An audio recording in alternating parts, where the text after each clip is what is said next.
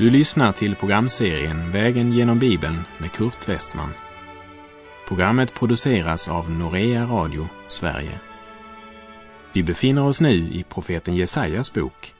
Slå gärna upp din bibel och följ med. Vi har nu kommit till det elfte kapitlet i profeten Jesaja bok.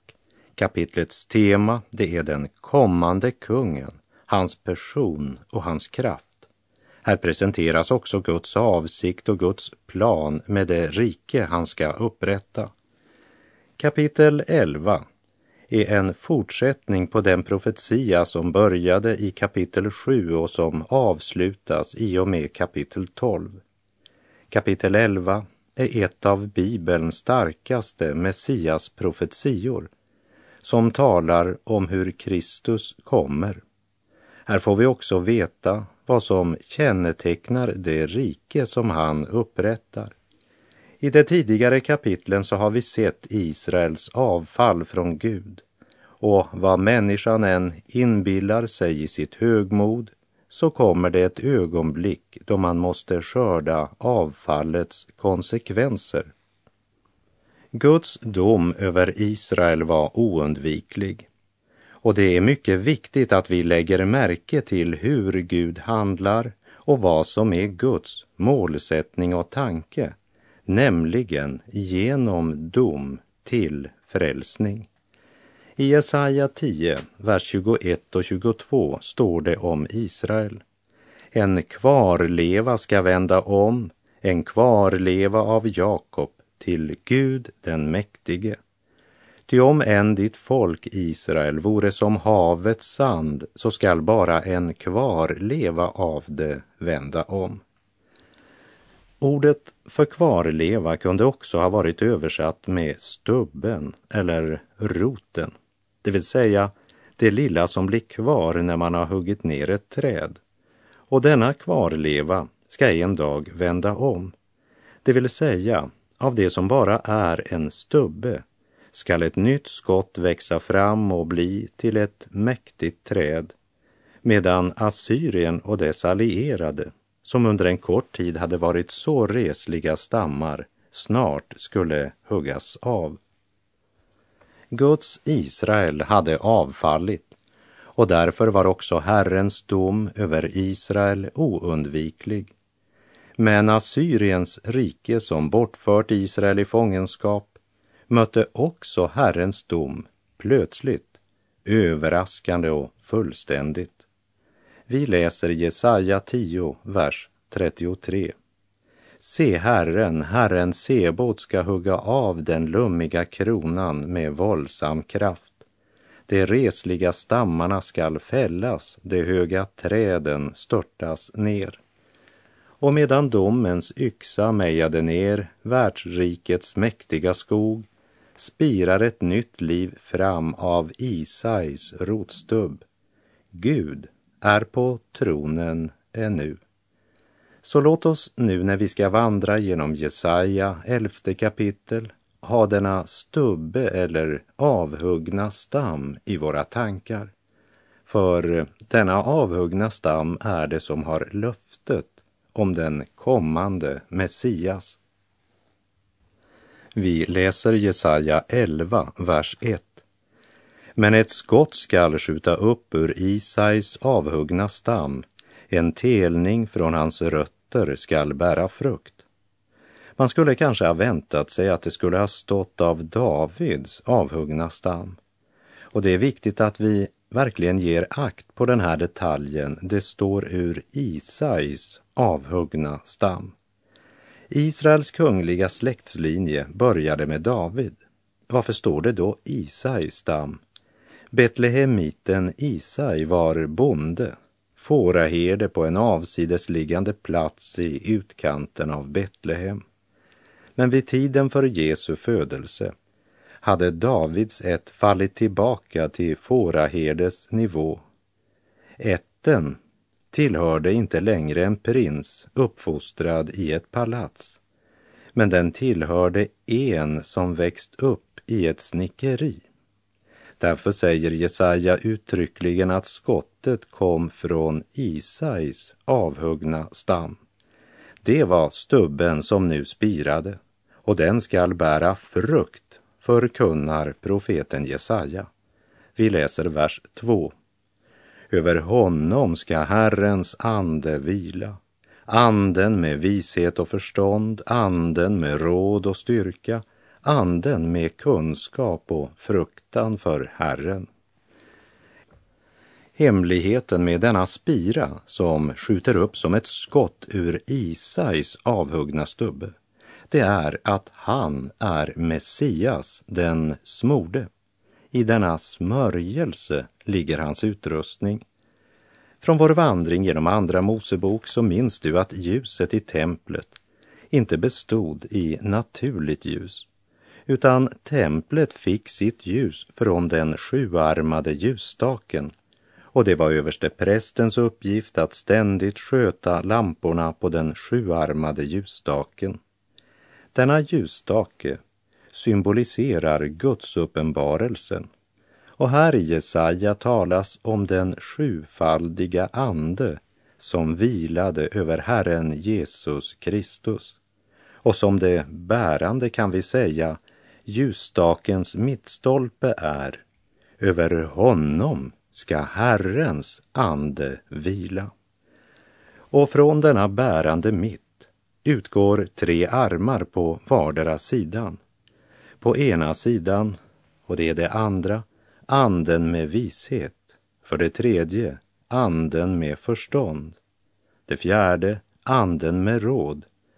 Och så på andra sidan dessa tre, det femte, anden med styrka. Det sjätte, anden med kunskap och det sjunde Guds fruktan. Över honom ska Herrens ande vila. Eftersom vi har läst om hur Jesus döptes av Johannes i Jordanfloden så står det i Lukas 4.1 uppfylld av den helige ande återvände Jesus från Jordan. Och Johannes döparen säger i Johannes 3.34 Den som Gud har sänt talar Guds ord. Gud ger honom sin ande utan att mäta. Under sin verksamhet på jord i förnedring så vandrade och verkade Jesus i Andens kraft och när han återvänder skall han regera i kraft av den helige Ande.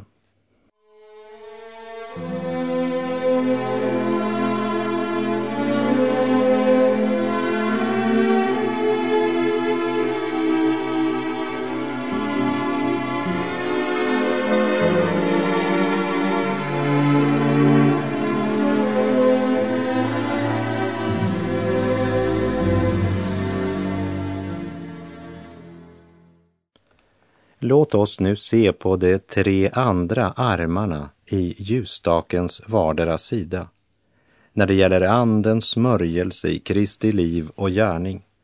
Det första och bärande som symboliserade mittstolpen i den sjuarmade ljusstaken, det var över honom skall Herrens ande vila.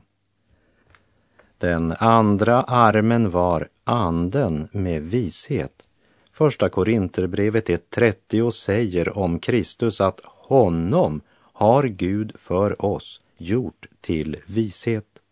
Han är den ende som i sanning kan leda mig till detta liv.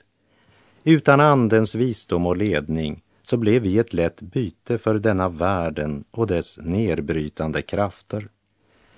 Jesus sa ju själv i Johannes 14.30 att denna världens förste kommer och då är det Satan han talar om.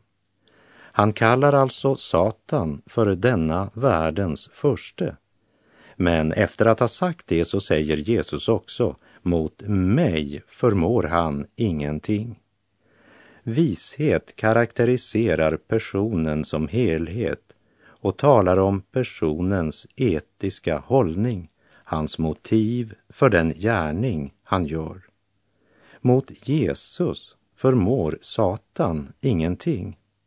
Han kan inte finna något i Jesus som tillhör honom.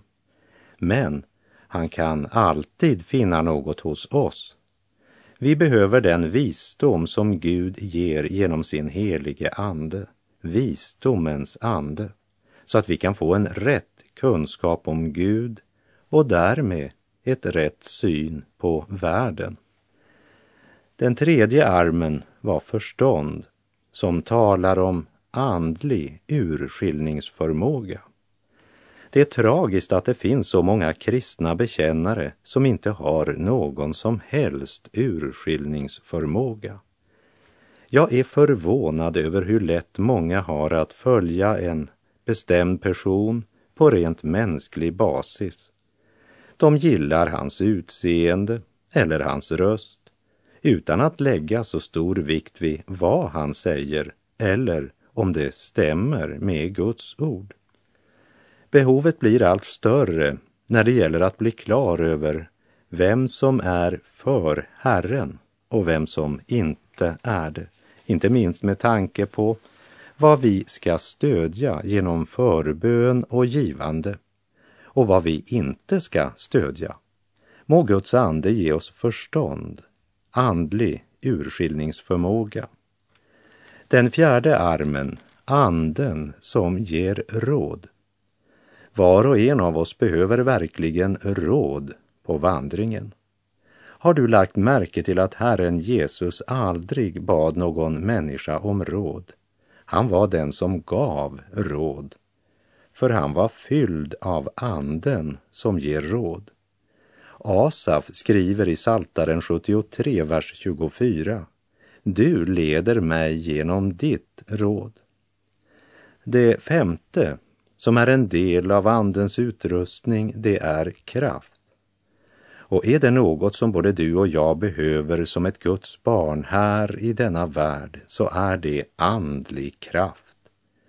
I Filipperbrevets tredje kapitel talar Paulus om att han känner Kristus och kraften från hans uppståndelse, samtidigt som han talar om att dela Kristi lidanden det vill säga den förakt som denna värld har för Kristus och Kristi sinnelag. Vi behöver verkligen uppståndelsekraften både i våra egna liv och i våra församlingar. Messias har alltså inte bara den andliga utrustning som behövs för att kunna ge dig och mig rätta råd, men han har också den kraft som behövs för att genomföra sitt råd. Det sjätte är kunskap. Om visheten karaktäriserar personen som helhet så kan vi säga att kunskap mera talar om de praktiska situationer där visheten ska praktiseras. Förmågan att förstå den aktuella situationen och kunna möta dess behov och ingen har i livets vardag praktiserat denna kombination vishet och kunskap som Herren Jesus Kristus. Det sjunde, det är Guds fruktan. Liksom kunskapen så tror jag att också Guds fruktan kommer till oss genom Guds ord och genom gemenskapen med Gud i lönnkammaren och i bönegemenskap. Och när vi tillsammans med trossyskon samlas omkring Guds ord till studium, tillbedjan, bön och sång. Och jag avslutar talet om de sju ting som var den smordes, det vill säga Messias kännetecken. Den sjufaldiga ande som påminner om den sjuarmade ljusstaken i templet och denna ljusstake som symboliserar Guds uppenbarelsen. Och efter att ha betraktat dessa sju gåvor läser vi än en gång Jesaja 11, vers 2. Över honom skall Herrens ande vila, anden med vishet och förstånd, anden med råd och styrka, anden med kunskap och fruktan för Herren.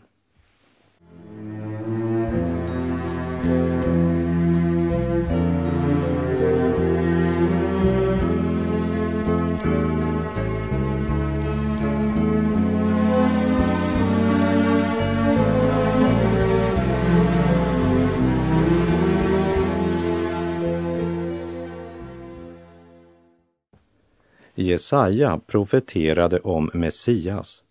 Över honom ska Herrens ande vila och sa bland annat anden med kunskap och fruktan för Herren.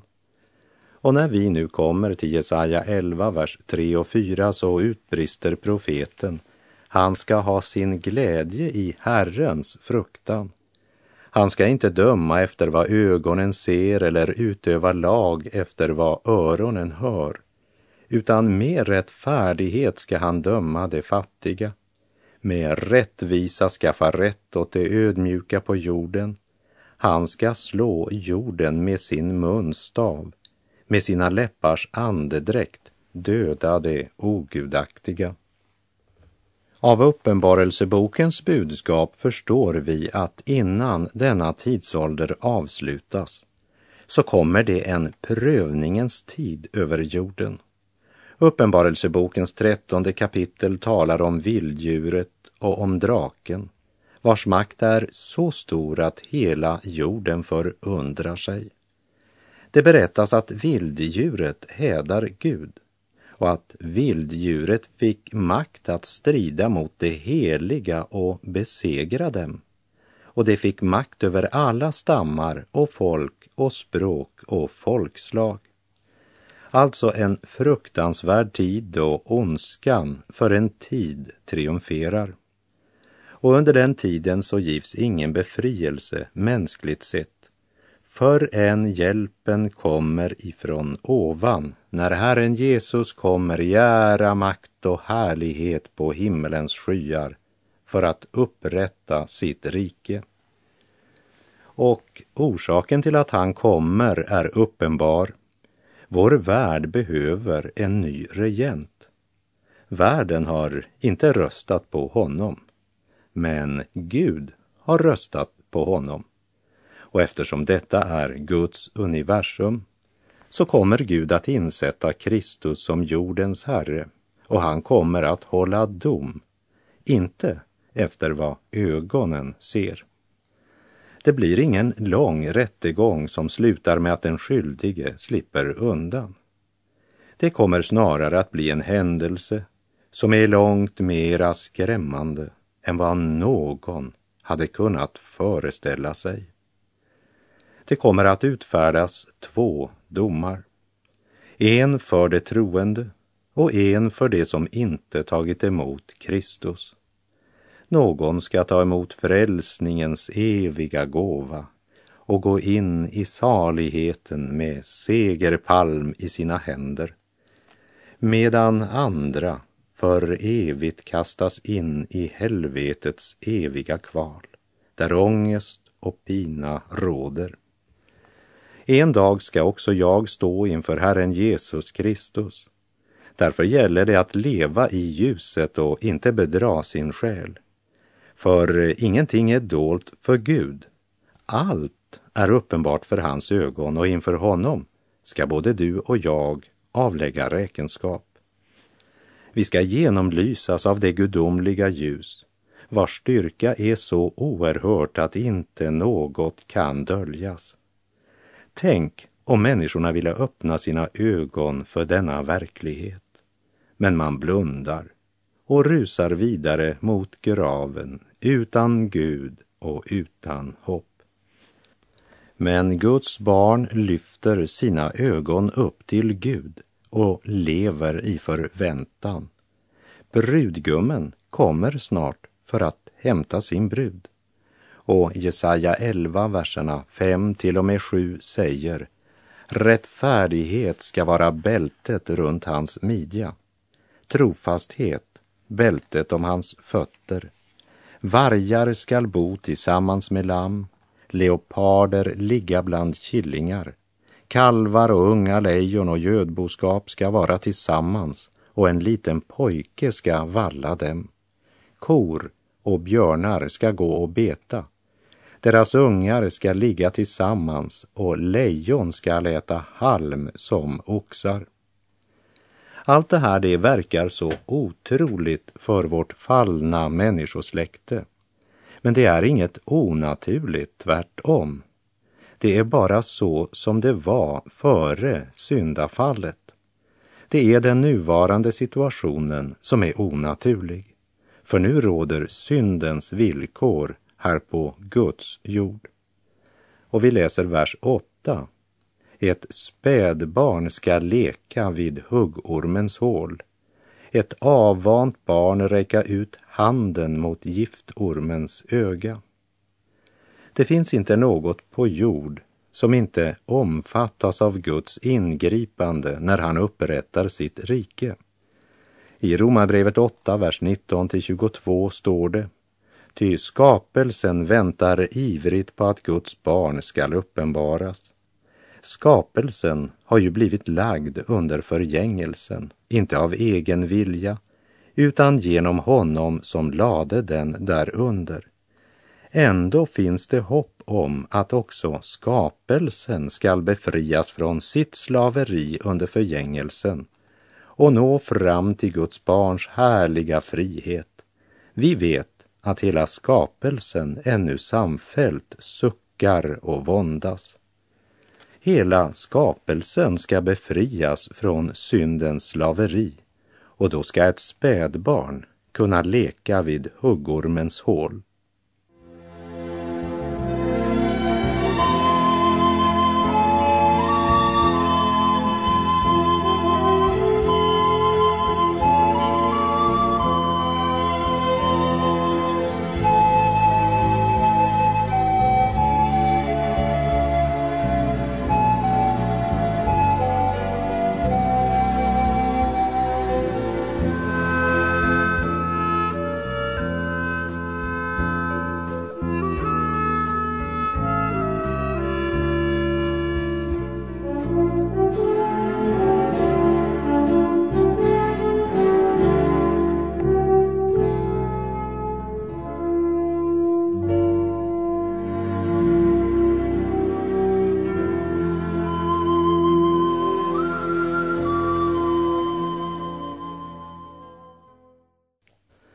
Vi läser Jesaja 11, vers 10.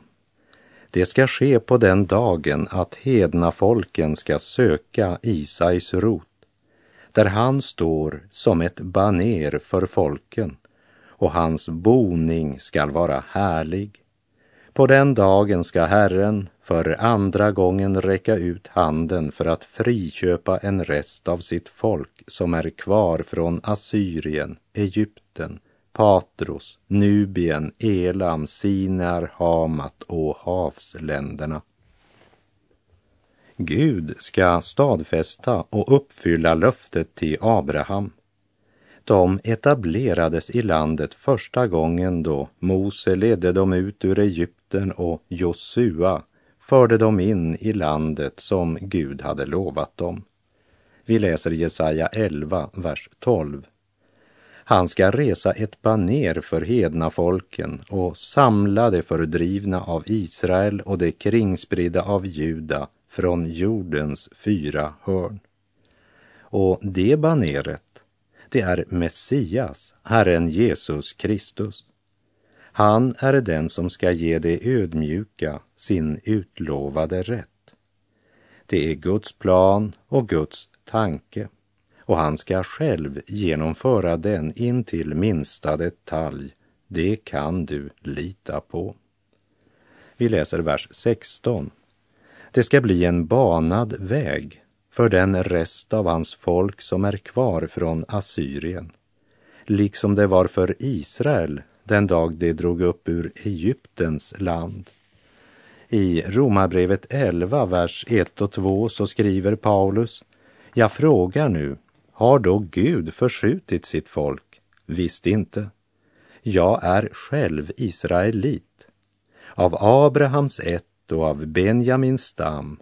Gud har inte förskjutit sitt folk som han tidigare har känt som sina. Och i Romarbrevet 11, vers 12. Och om deras fall har varit till rikedom för världen och deras fåtal varit i rikedom för hedningarna, hur mycket mer ska då inte deras fulla antal vara det? Och i Romarbrevet 11, vers 15 till 21. Ty om deras förkastelse betydde världens försoning, vad ska då inte deras upptagande betyda om inte liv från de döda? Om förstlingsbrödet är heligt är degen helig. Om roten är helig är grenarna heliga. Men om nu några av grenarna har brutits bort och du som är ett vilt olivträd har blivit inympad bland dem och fått del av det äkta olivträdets feta rot, då ska du inte förhäva dig över grenarna. Men om du förhäver dig ska du veta att det är inte du som bär roten, utan roten som bär dig. Nu invänder du kanske att grenarna bröts bort för att du skulle ympas in. Du har rätt. För sin otros skull bröts det bort, men du står kvar genom tron. Var inte högmodig utan lev i fruktan. Ty om Gud inte skonade de naturliga grenarna ska han inte heller skona dig. Och i Romarbrevet 11, vers 26 och 27 står det. Och det är så hela Israel skall bli frälst, som det står skrivet. Från Sion ska frälsaren komma och skaffa bort all ogudaktighet från Jakob. Och detta ska vara mitt förbund med dem när jag tar bort deras synder. Och med det så är vår tid ute för den här gången. Men jag vill, innan vi skiljs åt för denna gång, repetera Jesaja 11.16. Det ska bli en banad väg för den rest av hans folk som är kvar från Assyrien, liksom det var för Israel den dag de drog upp ur Egyptens land. Och jag vill påminna om att Herren ska uppfylla sitt löfte till Israel. Och det gör han inte bara för Israels skull, utan för oss alla, som Gud själv förkunnar genom profeten Jesaja, vers 12. Han ska resa ett baner för hedna folken. Och det baneret, det är Kristus. Se baneret som Herren har rest för dig och ett av tecknen att Gud ska samla det fördrivna av Israel och det kringspridda av Juda från jordens fyra hörn. Herren vare med dig, må hans välsignelse vila över dig. Det ska gå som Herren har sagt. Gud är god.